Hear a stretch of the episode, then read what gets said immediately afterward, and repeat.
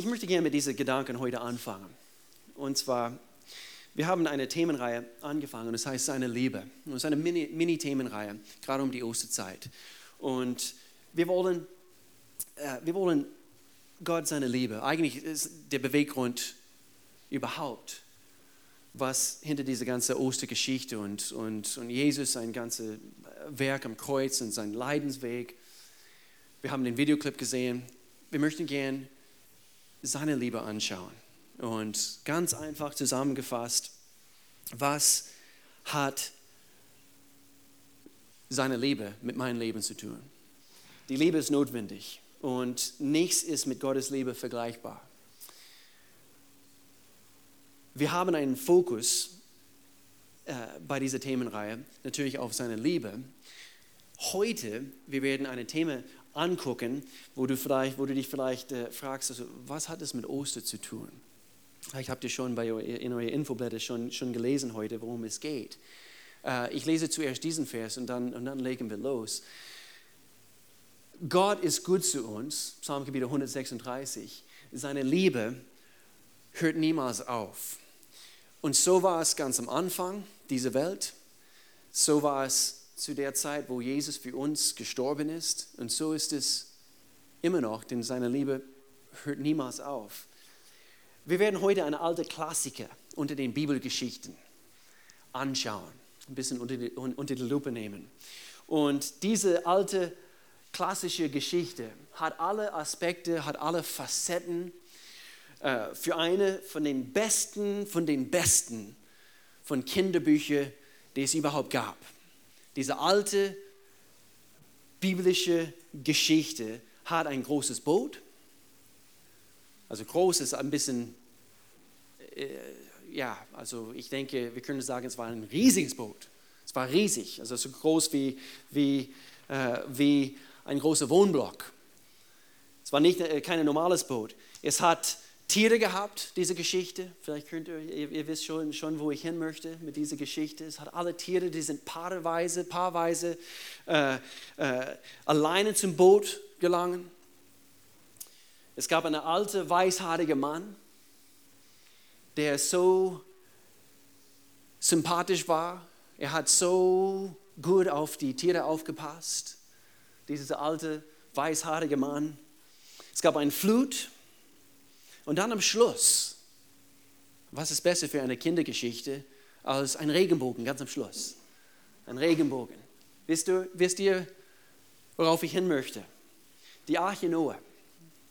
Die Arche Noah, so hieß auch äh, der Kindergarten von meinem Sohn als er damals auf, äh, auf, äh, auf seine Kindergarten gewesen ist. Und, und, und so Kinder, sie lieben diese Geschichte. Es ist, es ist sehr, sehr gut für die Sonntagsschule, für, äh, für die Kinderstunde, so im Gottesdienst und so weiter. Aber einige stellen sich die Frage, hm, aber stimmt diese Geschichte überhaupt? Glaubst du wirklich, Pastor, dass diese Geschichte tatsächlich passiert ist? Absolut. Ich denke, wir schauen in, in Matthäus Evangelium, Jesus sprach sogar von Noah. Er hat Noah sogar erwähnt in einer von seinen Predigten, also die er gehalten hat. Und wenn Jesus, weil ich glaube an Jesus, und wenn Jesus von Noah gesprochen hat, dann hat er auf jeden Fall existiert.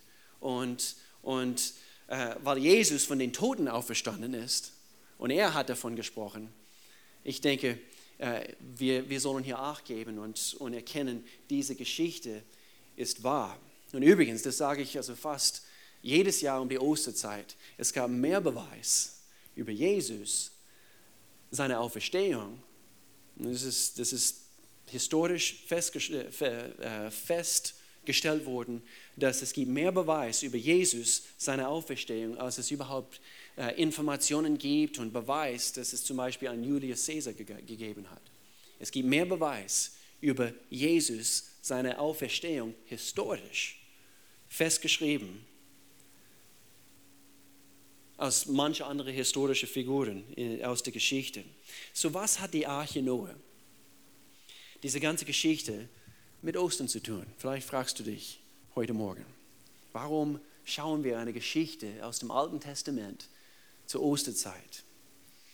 Nächste Woche ist natürlich Ostern und, und ich denke, wir werden anhand von dieser Geschichte sehen, es hat doch einiges mit Ostern zu tun, mit dieser ganzen Geschichte, seiner Liebe. Dieser rote Faden quasi quer durch die ganze Geschichte der Welt. Und es ist faszinierend. So, es wird ein bisschen anders sein heute. Ein bisschen mehr so wie eine, eine historische Reise quasi, also durch, äh, durch den Alten Testament und, und, und, und quer, also bis, bis in den Neuen Testament hinein. So schnallt euer Sicherheitsgurte an. Schnallt sie kurz an.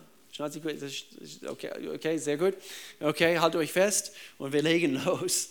Weil, aber vielleicht muss ich zuerst erklären, wie, wie hat es ausgesehen bei der Menschheit zu dieser Zeit? Ähm, der Menschheit. Wie, wieso müsste es eine Arche überhaupt geben? Wie sah es aus zu dieser Zeit? Es ist wichtig zu erkennen. Und die Theologen und die Historiker, sie geben eigentlich diese Zeit, in dem Noah, er und seine Familie sich befanden, sie, sie, sie waren quasi in dieser Zeit, was sie nennen die, diese Zeit des Gewissens. Okay, ist ein theologischer Begriff, aber die Zeit des Gewissens, wenn du hier neu bist. Okay, eben, bleib ruhig dabei. Wir werden einige Dinge anschauen, die uns wirklich zum Staunen bringen. Diese Dinge, die, die faszinieren mich. Und, und, und, und, und so diese Zeit des Gewissens ist diese Zeit zwischen, äh, wo Adam und Eva aus dem Garten gehen müssten, anhand von ihrer Sünde, und diese Zeit, wo der Sinnflut kommt. Und diese Zeit beträgt äh, circa 1656 Jahre. Okay? Das ist eine bestimmte Zeitalter in der Geschichte dieser Welt. Und, und die Theologen nennen es also diese Zeit des Gewissens. Und Menschen lebten, und der Grund für diesen Begriff, Menschen lebten nach ihrem Gewissen und sie konnten feststellen, was richtig war und was falsch war. Und so, sie haben quasi nur nach dem Gewissen leben müssen das Gesetz, was später kam, was Gott die Israeliten gegeben hat, das wurde noch nicht gegeben. Und so, und, und so wir lesen in 1. Buch Mose, so wie, wie das damals war. Und es hat nicht funktioniert, diese Zeit des Gewissens. Ihr Gewissen war vorhanden. Sie konnten unterscheiden zwischen was richtig war und was falsch war, genauso gut wie du und ich, immer noch heute. Weil Gott hat in jeder einzelne Mensch jeder Mensch, der gut klar denken kann, kann erkennen anhand von Gottes ähm, Prinzipien, die er in uns beim Geburt an in uns hineingelegt hat, können wir klar unterscheiden zwischen was gut ist und was böse ist, was richtig ist und was falsch ist. Und so das war quasi das Gesetz, obwohl es kein Gesetz war, was zu dieser Zeit geherrscht hat. 1. Mose Kapitel 6, Verse 11 bis 12. Und hier sehen wir, lesen wir, äh, wie es geworden ist, anhand von diesem von diese Mangel an Gesetz sozusagen. Die Menschen waren böse und sie waren gewalttätig. Gott sah auf die Erde und sie war voller Verbrechen, denn die Menschen handelten böse. Sie haben quasi Gott abgelehnt. Sie wollten mit ihm nichts zu tun haben. Und es heißt nicht, dass diese Menschen dumm waren. Es heißt nicht, dass diese Menschen kein Intellekt hatten. Und sie konnten nicht entscheiden oder erkennen zwischen das Richtige und das Böse. Sie waren eigentlich sehr, sehr schlau. Das ist eine sehr, sehr schlaue äh, also zu dieser Zeit. Kurz nach der Sinnflut, einige äh, hundert Jahre später, es gab natürlich die Ägypter. Und was haben sie gebaut? Ich habe ich hab, äh, gestern, vorgestern also nochmals nachgelesen. Ich bin ein National Geographic Freak. Ich weiß nicht, ob ihr das wisst. Ich habe eine etwa 20 Jahre Sammlung an National Geographic Zeitschriften. Wenn du bei mir im Wohnzimmer guckst, also das ist lauter gelb. Also wir brauchen kein Deko sonst, das ist nur National Geographic. Also bei uns auf dem Bücherregal. Auf jeden Fall. Äh, ich habe nachgeschaut und, und interessant, also was die Ägypter, es war kurz nach der Sintflutzeit, was sie so alles gebaut haben. Diese großen Pyramiden. Es ist erstaunlich. Die Wissenschaftler, die Historiker rätseln immer noch heute anhand von was wir heute haben, an diese großen Bagger und Geräten, was wir heute an Architektur und Kenntnisse und so weiter wissen, wir, sie, sie können immer noch nicht begreifen, dass, dass die Ägypter mit das, was sie damals hatten, dass sie diese große Pyramiden bauten äh, äh oder bauen konnten. Interessant. Ähm, über, ich habe hier ein paar Statistiken aus, äh, aufgeschrieben. Die Pyramiden, also der, der, der größte unter allem, besteht aus 2,3 Millionen große Steine. 2,3 Millionen Steine. Und, und sie schätzen, zwischen 10 und 20 Jahren hat es gedauert, um diese große Pyramide zu, zu bauen. Und das würde heißen, auch wenn, wenn sie es grob schätzen, auf 20 Jahren, alle zweieinhalb Minuten haben sie einen Stein gesetzt. Ist interessant, sie waren ein schlaues Volk. Und doch, sie waren ein verdorbenes Volk. Warum hat Gott erlaubt, dass sie nur nach ihrem Gewissen leben? Lesen wir hier kurz nach. Viele stellen sich die Frage, warum hat Gott das erlaubt? Das ist interessant. Römerbrief Kapitel, äh, Kapitel 2 ist ein interessanter Abschnitt hier, eine Hoffnung für alle Übersetzungen, bringt es eigentlich etwas besser und verständlicher auf den Punkt. Freilich gibt es unter den Völkern Menschen, die Gottes Gebote gar nicht kennen und doch danach leben. Warum? Weil ihr Gewissen ihnen das vorschreibt. Okay, das ist jetzt im, im, im, Neuen Testament quasi erklärt, also wie Gott uns Menschen geschaffen hat. So, sie kennen Gottes Gesetz nicht und doch, sie leben danach, weil es ist bereits in ihre Gewissen hineingelegt. Vers 15. Durch ihr Handeln beweisen sie, dass Gottes Gesetz in ihrem Herzen geschrieben ist, denn ihr Gewissen und ihre Gedanken klagen sie entweder oder sprechen sie frei. Die Menschen wurden von ihr Gewissen bestimmt. Überleg mal, du würdest hier in Freiburg in, Straßen, in den Straßenbahn steigen oder im Zug, wie auch immer. Der Schaffner würde kommen. Okay, wer, ist es schon mal, wer hat das schon mal erlebt? Der Schaffner kommt, hebt deine Hand so lange hoch, bis, äh, bis ich hier fertig erzählt habe und du hast keine Karte äh, oder für keine Karte bezahlt. Okay, das musst du nicht. Wir beten für Lügner nach dem Gottesdienst. Okay, gut. Und äh, und so der Schaffner kommt und du hast keine Karte gekauft. Und so er stellt dir die Frage, und wie, wie geht es dir dabei? Hast du ein schlechtes Gewissen deswegen? Und du sagst, nein, eigentlich mir geht's gut. Und er sagt, okay, bitteschön, hab einen schönen Tag. Nur nach ihr Gewissen haben sie gelebt. Gott hat uns ein Gewissen gegeben, es ist vorhanden. Und genau wie heute, jeder Mensch kann unterscheiden. Und doch diese, diese Volk zu der Zeit, die Menschen zu Noahs Lebzeit, sie haben erlaubt, dass ihr Gewissen stumpf geworden ist. Das ist das beste Wort, was ich benutzen kann, um das zu beschreiben. Es ist wie abgestumpft.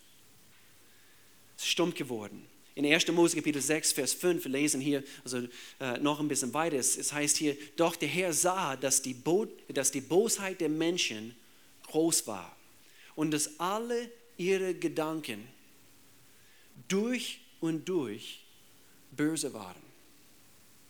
Es herrscht immer noch solche Bosheit also in unserer Welt heute, in, in dieser Stadt in, in Deutschland, in verschiedene andere Teile der Welt. Also es, es herrscht dieser selbe ähm, Zustand bei den Menschen. Da bereute der Herr hier zu dieser Zeit, dass er sie geschaffen hatte. Das ist interessant. Ja, es bekümmerte ihn sehr. Dann habe ich nachgeschaut. In der Schlachtübersetzung heißt es, es betrübte ihn in seinem Herzen. Das hat mich betroffen, als ich das gelesen habe. Ich denke, wir unterschätzen, was Gott so alles durchgemacht hat. In diesem Augenblick in der Weltgeschichte. Könnt ihr euch vorstellen, eine liebevolle Gott und er hat die Menschheit geschaffen. Warum? Warum? Was, was war der Beweggrund? Gott wollte Beziehung haben. Genau wie wir Kinder erzeugen. Warum? Wir wollen, wir wollen eine Beziehung haben mit unseren Kindern. Wer hier Kinder hat, Du, hast, du, du baust eine Beziehung auf. Und Gott hat uns Menschen geschaffen, um eine Beziehung aufzubauen. Und doch, sie haben ihm abgelehnt. Sie waren durch und durch verdorben. Warum? Weil sie von Natur her so auf die Welt gekommen sind? Nein, sie haben bewusst erlaubt, dass ihr Gewissen abgestumpft wurde. Und so, ich denke, es hat Gott, kann, kann man Gott wehtun? Kann man ihm wehtun? Anscheinend schon. Ich denke, dieser Zustand von den Herzen, von den Menschen, hat Gott tiefst verletzt. Und ich, ich möchte, dass, dass, dass, dass wir das ein bisschen so verinnerlichen in diesem Augenblick. Wie reagieren wir auf Gottes Anweisungen für uns, für unser Leben? Erlauben wir ihm Freiraum in unserem Leben, das zu sagen?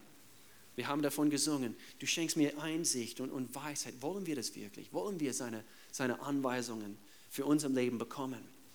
Vers 7, und der Herr sprach, ich werde dieses Menschen, diese Menschen, die ich geschaffen habe, von der Erde ausrotten. Ist ein böser Gott. Nein, wir müssen Gottes Herz in diese ganze verstehen. Wir werden es hier kurz angucken. Sowohl die Menschen als auch das Vieh, die Kriechtiere und die Vögel. Ich bereue, dass ich sie überhaupt geschaffen habe. Was hat Gott zu diesem Punkt gebracht, dass er sowas denkt? Der Bosheit und eben das Böse in der, in der Welt zu dieser Zeit hat geherrscht. Und Gott als gerechter Gott müsste, müsste eine Entscheidung treffen. Wenn er nicht reagiert, und zwar rechtzeitig, es hätte sein können, dass, dass die Mensch, Menschheit, also sie würden also komplett, weil es gab nur noch zu dieser Zeit Noah und seine Familie. Man kann nachlesen, 1. Mose, Kapitel 6. Man kann nachlesen. Es gab nur noch Mose und seine Familie. Was würde passieren, wenn, wenn er und seine Familie aussterben? Er müsste eine Entscheidung treffen. Gott hasste den Menschen nicht. Gott hasste das Böse und diesen Zustand ihres Herzens, denn das Böse verletzt Menschen. Und so Gott, er war nicht gegen den Menschen, er war gegen das, was die Menschen sich angetan haben und anderen Menschen angetan haben. Und so das Übel kann nicht für sich alleine existieren. Übel oder ähm, äh, das Böse wird immer jemanden suchen, zu verletzen, äh, ähm, äh, jemanden anzugreifen, jemanden kaputt zu machen. Das Böse existiert nur, also nicht für sich alleine, es wird immer kaputt machen. Es wird immer angreifen. Es wird immer verletzen. Warum tut Gott nichts dagegen heute? Überleg mal. Das war zu dieser Zeit so. Warum tut Gott? Habt ihr euch schon mal die Frage gestellt? Also, Gott ist Gott, also er kann alles tun. Wieso tut er nichts dagegen heute, wo er sagt, also Gott, du bist allmächtig, lösch einfach das Böse aus. Lösch es aus von unserer Welt. Schaff es weg. Okay, angenommen, er würde das tun. Er würde das Böse auslöschen, was er tun könnte. Aber du und ich, wir würden morgen aufwachen in eine neue Welt, wo wir kein Menschen mehr sind. Was sind wir in dem Augenblick? Wir sind nur Roboter. Wir haben, und das ist das, was uns ausmacht aus, aus Menschen. Deswegen im Garten damals, im Garten Eden, Warum hat Gott diesen Baum gepflanzt, mitten im Garten? Um dem Mensch eine freie Wille zu geben, zu entscheiden, unsere Themenreihe, seine Liebe anzunehmen oder abzulehnen. In dem Augenblick, wo Gott uns erzwingt, ihn zu wählen, uns für ihn zu entscheiden, haben, haben wir den Recht verloren, überhaupt Menschen zu sein. Also Gott hat uns eine freie Wille gegeben. Und so, auch mit diesem ganzen Übel, was herrschte, es gab ein paar Menschen. Wir haben natürlich eben die Geschichte von Noah, aber es gab auch ein paar andere Menschen, woran Gott gefallen hatte. Und, und doch in diese gesamte Zeitalter, es ist interessant, diese gesamte 1656 Jahre, es gab nur drei bestimmte Menschen, wovon Gott spricht, die gerecht, also von Gott gerecht gesprochen worden sind. Hebräer Kapitel 11, Vers 4, hier heißt es, ups, das haben wir, glaube ich, nicht hier vorne. Äh, durch den Glauben brachte Abel, okay, Abel war einer. Abel äh, brachte Gott ein besseres Opfer dar als kein. Gott nahm Abels Opfer an, um zu zeigen, dass er in seinen Augen gerecht gesprochen war. Durch den Glauben wurde, und hier kommt eine, eine andere, Henoch, habt ihr was von ihm gehört? Henoch, keine Ahnung. Henoch, äh, äh, er hat Henoch in den Himmel aufgenommen, ohne zu sterben, denn niemand sah ihn mehr, weil Gott ihm, ihn zu sich nahm. Doch bevor er fortgenommen wurde, wurde ihm verkündet, dass Gott Freude an ihm hatte. Und so hier haben wir Abel. Ihr kennt diese Geschichte vielleicht, das ist zwischen Kahn und Abel. Und der eine hat ein, ein, ein, ein gottgefälliges Opfer, wo ein Gott gefallen hatte, gebracht. Und doch der andere hat es nicht getan. Er konnte, hätte tun können, aber er hat Gottes, Gottes Wünsche quasi abgelehnt. Und so ist es faszinierend in dieser ganzen Zeit. Nur drei bestimmte Menschen. Aber auch faszinierend ist, ist ähm, wie lang, überleg mal, wie lang manche gelebt haben zu dieser Zeit. Habt ihr schon mal nachgelesen? Ähm, vielleicht also mache ich euch ein bisschen Appetit heute Morgen. Lest mal im Alten Testament immer, immer wieder. Es ist faszinierend, diese Geschichten. Aber man muss das natürlich so alles so in, den richtigen Zusammenhang verstehen. Ich finde es auch faszinierend, was, was, was es erzählt, wie lange sie gelebt haben. Und, und doch, obwohl, also hier haben wir äh, Adam. Wusstet ihr, dass Adam 930 Jahre gelebt hat? Was? Das, das ist nicht möglich. Ich erzähle euch kurz etwas, also wie das möglich war. 930 Jahre hat Adam gelebt. Okay? Und dann gab es Seth zum Beispiel, oder Seth, glaube ich im, im Deutschen. 912 Jahre hat er gelebt. Enosh, eine andere, 905 Jahre hat er gelebt. Kenan, 910. Mahalil, 895 Jahre. Aber wie ist das möglich?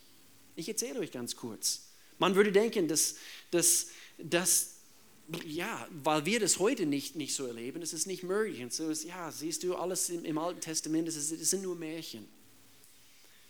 Habt ihr schon mal nachgelesen im ersten Buch Mose, im in ersten Kapitel, wo Gott die, die Welt geschaffen hat?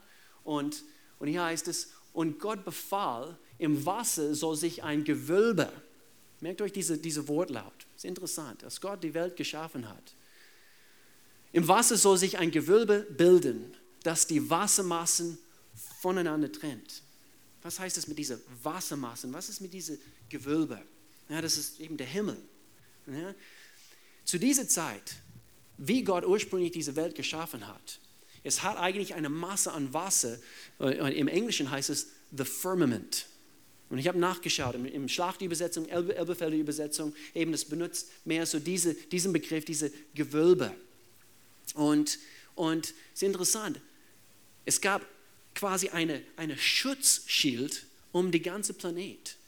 Und diese UV-Strahlen, was wir heute natürlich abbekommen, und wenn du etwas draußen stellst, so zum Beispiel, ich sehe diese Traktor und eben es hat eine schöne grüne Farbe, wenn es draußen steht für etwa 20 Jahre lang, was passiert? Neon, gelb oder neongrün oder wie auch immer. Es wird abgefärbt.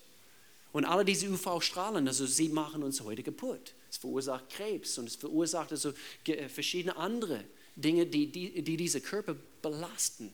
Und doch zu dieser Zeit vor dem Sintflut, und dann überleg mal, in dem Augenblick, wo, wo es regnet 40 Tage lang auf die ganze Erde, wie ist es dann passiert, dass diese ganze Erde überflutet? Diese ganze zweite Schutzschild an Wasser hat quasi abgelassen auf diese Erde.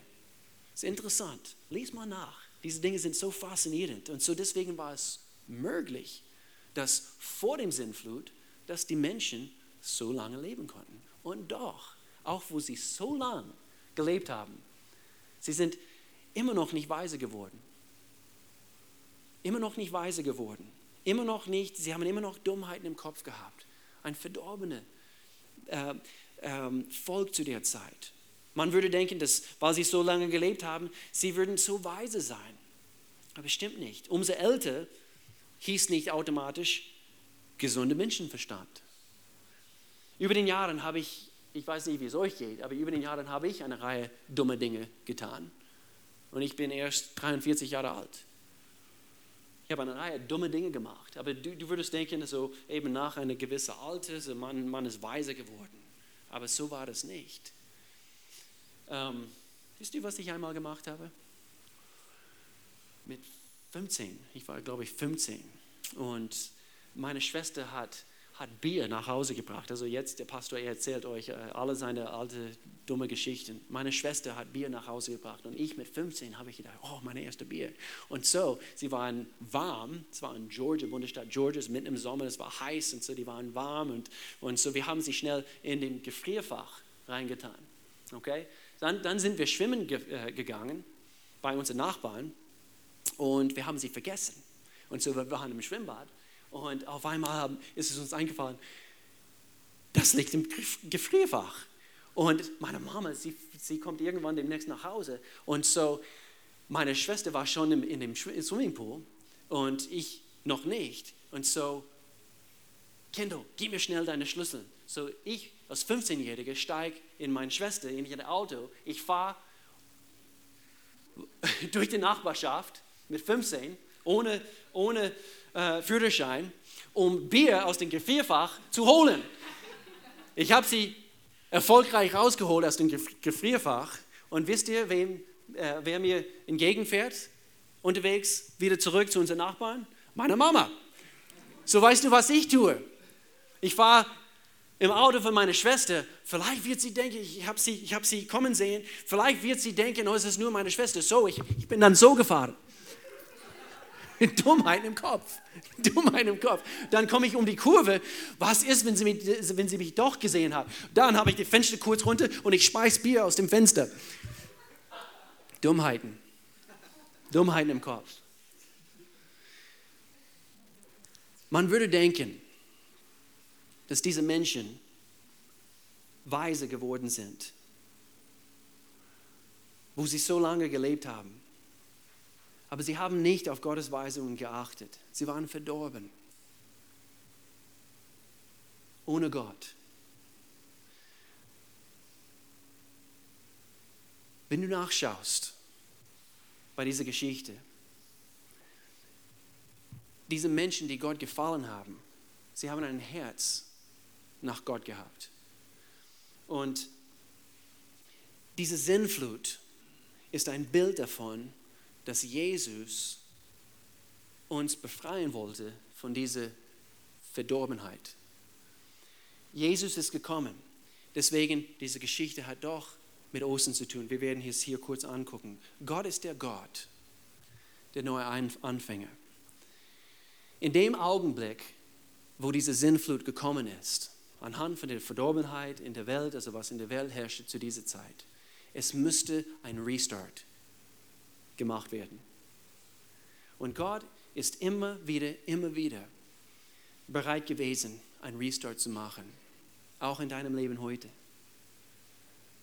Wer hat schon mal einen Restart erlebt mit Gott? Ich habe es erlebt, mit 18 Jahren alt, ein Restart nach meinen Dummheiten. ich könnte euch auch ein paar andere Geschichten erzählen. Aber weil, der,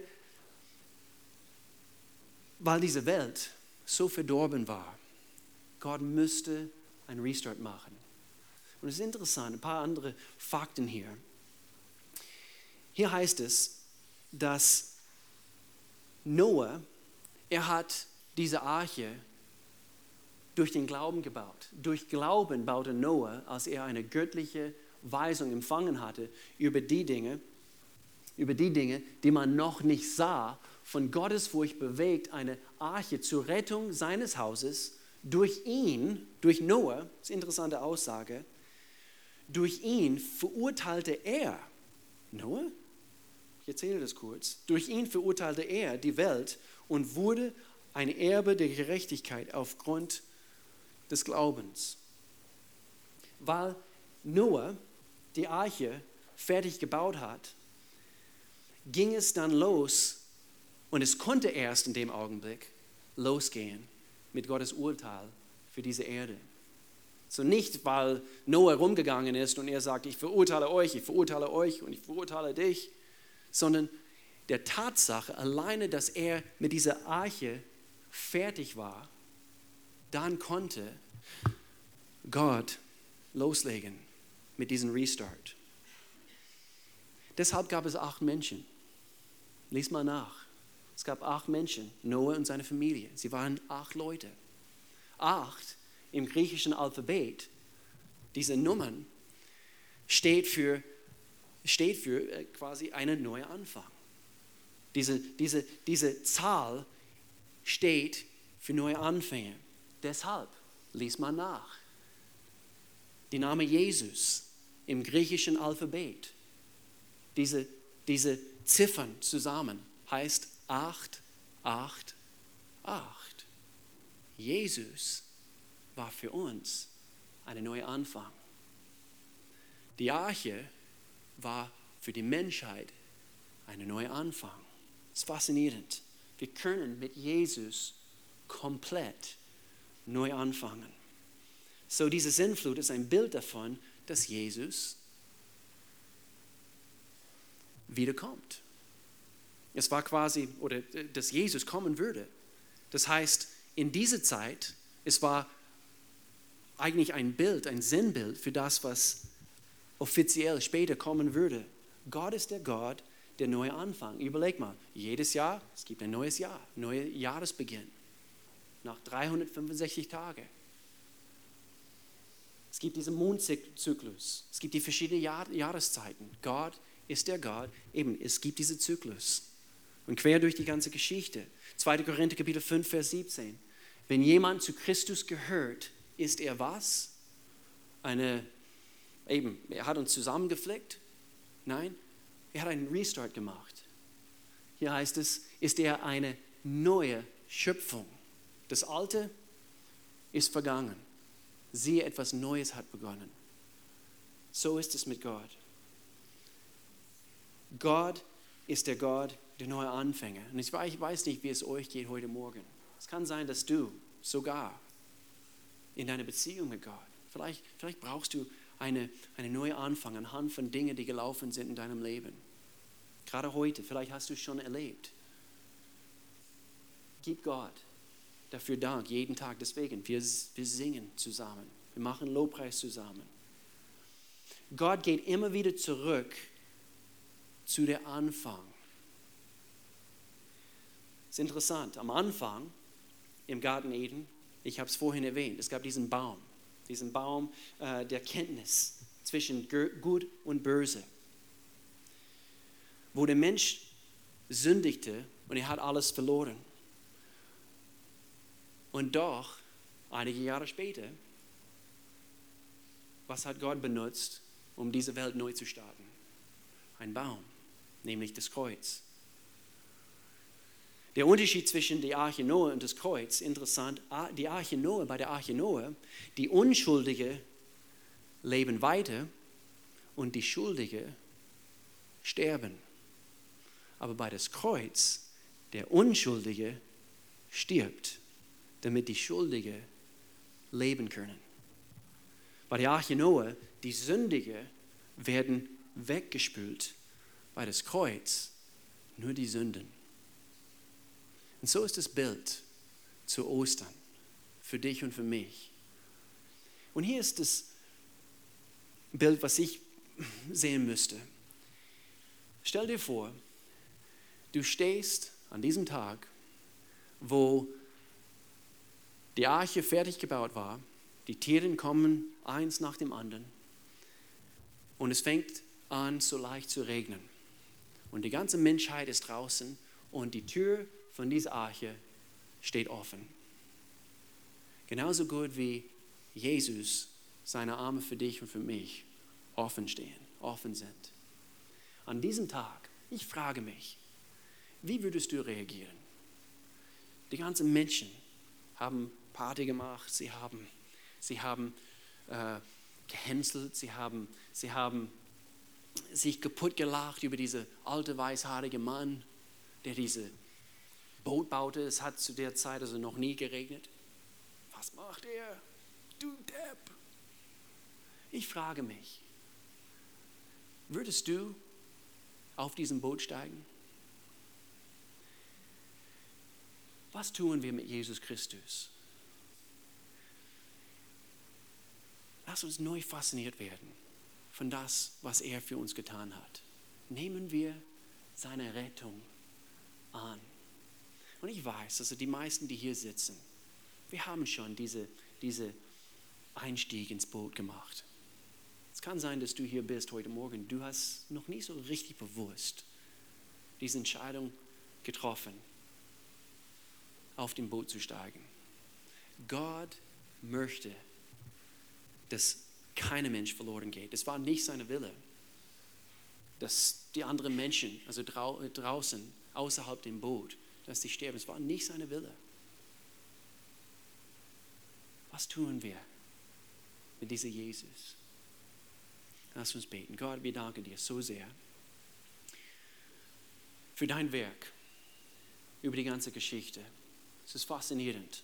Gott, ich danke dir, dass du, dass du dran bist in unserer Welt heute, in dieser Stadt heute.